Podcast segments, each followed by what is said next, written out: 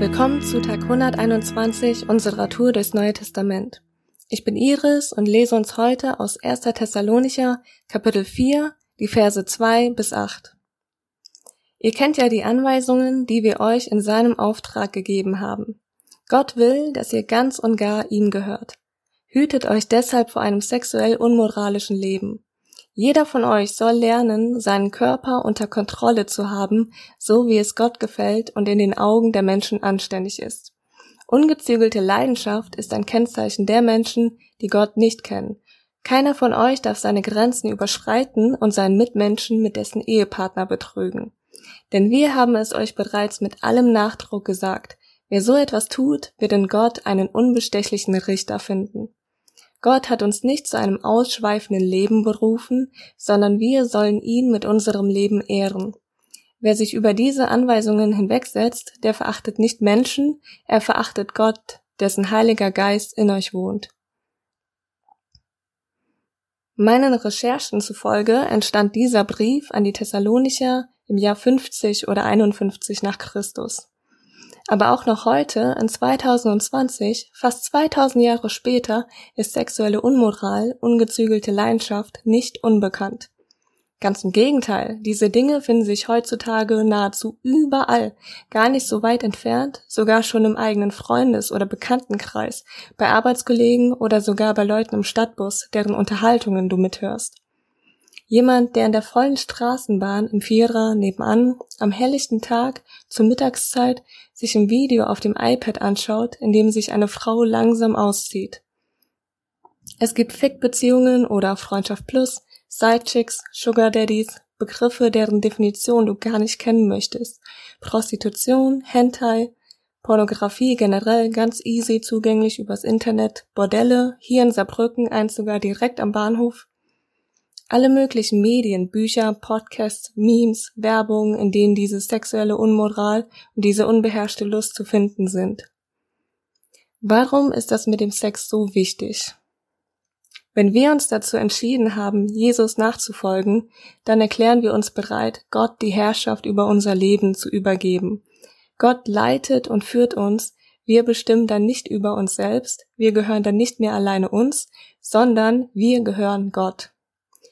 In Vers 3 schreiben Paulus, Silvanus und, Timothe und Timotheus, also die Verfasser dieses Briefs, dass Gott will, dass wir ganz und gar ihm gehören. Und in Vers 7, dass Gott uns nicht zu einem ausschweifenden Leben berufen hat, sondern wir sollen ihn mit unserem Leben ehren. Das heißt, wir richten uns nach Gottes Leitung und nach dem, was in Gottes Augen gut ist. Das gilt für alle unsere Lebensbereiche, für unser ganzes Sein, unseren ganzen Körper. Heißt also, auch in unserer Sexualität, im Bereich der Sexualität sollen wir Gott ehren. Dazu gehört, seinen Körper unter Kontrolle zu haben. Vor einem sexuell unmoralischen Leben und ungezügelter Leidenschaft sollen wir uns fernhalten. Um das Ganze mit dem Sex mal deutlicher zu erklären, Gott hat uns erschaffen. Gott ist der Designer und Erfinder des Menschen. Auch Sex hat Gott erschaffen, es war eine Erfindung Gottes. Zur Veranschaulichung mal so gesehen. Ein Erfinder oder Produktdesigner, in dem Fall Gott, kreiert ein Produkt, in dem Fall Sex. Wie wir wissen, hat jedes Produkt einen bestimmten Zweck, für welchen es gemacht wurde, und ist in einer bestimmten Art und Weise zu verwenden. Soweit, so gut. Ein Wasserkocher beispielsweise wurde dafür gemacht, um Wasser zu erhitzen. Sein Ziel bzw. Zweck ist, aus kaltem Wasser heißes Wasser werden zu lassen. Dafür sollte man den Wasserkocher auch verwenden. Wenn man jetzt aber denkt, nee, ich will den Wasserkocher nicht zum Wasserkochen benutzen, ich will ihn dazu benutzen, um meinen Kopf darauf zu legen, wenn ich schlafe, quasi als Kopfkissen, dann könnte man den Wasserkocher tatsächlich vielleicht als Kopfkissen benutzen, würde dann aber feststellen müssen, müssen, dass das äußerst unbequem ist und man auf Dauer Nacken- und oder Rückenprobleme bekommt wenn nicht sogar mehr Probleme. Also, durch den Missbrauch des Produkts entsteht Schaden. Das bedeutet, jede Erfindung hat ihren Grund, hat ihren Zweck und eine bestimmte Art und Weise, in der sie verwendet, ausgeübt werden soll. So ist es auch mit dem Sex. Es ist nicht egal, wie du es machst und mit wem bzw. mit wie vielen du es machst. In 3. Mose Kapitel 18 nämlich werden alle verbotenen sexuellen Beziehungen bzw. geschlechtliche Verehrungen aufgezählt, unter anderem Inzest, Sodomie und Ehebruch. Für Sex gibt es einen bestimmten Rahmen, in dem er ausgeübt werden soll. Und dieser Rahmen nennt sich Ehe. Ehe ist keine Erfindung des Staates, nicht einfach nur ein Stück Papier und Steuervorteile, auch Ehe ist eine Erfindung Gottes. Sie ist ein Bund, die Verbindung zweier Menschen, einem Mann und einer Frau, die sich so eng aneinander binden mit Leib und Seele, dass sie eins werden. Siehe hierzu 1. Mose Kapitel 2 Vers 24.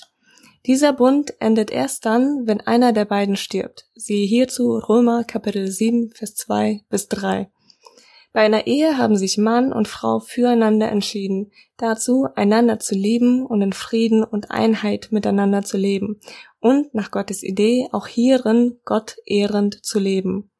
Wenn man Sex nicht in diesem Rahmen der Ehe ausübt, ist das Missbrauch der Erfindung. Und dann muss man sich auch nicht über entstandenen physischen oder psychischen Schaden, ob bei anderen oder bei einem selbst, wundern. Was ich bei diesem Thema aber noch ganz klar betonen möchte und klarstellen will, ich sage das alles nicht, um mit dem Finger auf andere zu zeigen. Alles, was in Gottes Augen gut ist und wie wir seinem Willen entsprechend leben sollen, gilt genauso für mich.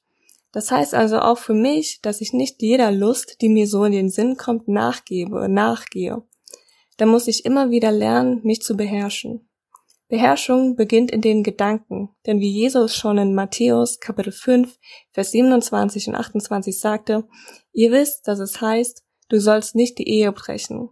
Doch ich sage euch, schon wer eine Frau mit begehrlichen Blicken ansieht, der hat im Herzen mit ihr die Ehe gebrochen. Dort in den Gedanken muss man anfangen, sich zu beherrschen und streng aussortieren. Stoppschilder aufstellen, schlechte Gedanken nicht zu Ende denken. Alles, was in Gottes Augen verwerflich ist, wegwerfen, rausschmeißen. Hardcore. Immer wieder aufs Neue. Immer wieder eine Entscheidung treffen für Gott und gegen die Sünde. Hey, ich möchte dich dazu ermutigen, dich da selbst ganz ehrlich zu prüfen. Red doch mal ganz persönlich mit Gott über dieses Thema. Lad ihn auch in diesem Bereich deines Lebens ein. Und wenn du irgendwie Schwierigkeiten mit ungezügelter Leidenschaft oder sexueller Unmoral oder sowas hast, dann möchte ich dich da dazu ermutigen, auch noch mit einer vertrauensvollen Person, die auch Christ oder Christin ist, darüber zu reden. Denn wie in Jakobus Kapitel 5, Vers 16 steht, bekennt einander also eure Sünden und betet füreinander, damit ihr geheilt werdet. Denn das Gebet eines Menschen, der nach Gottes Willen lebt, hat große Kraft. Lass nicht zu, dass die Scham so groß ist, dass du dich nicht traust, darüber zu reden. Zum Abschluss möchte ich euch folgende Segenswünsche mitgeben. Liebt Gott mit eurem ganzen Sein und möge Gott euch in allem leiten und führen, euch helfen und euch seinen Frieden schenken.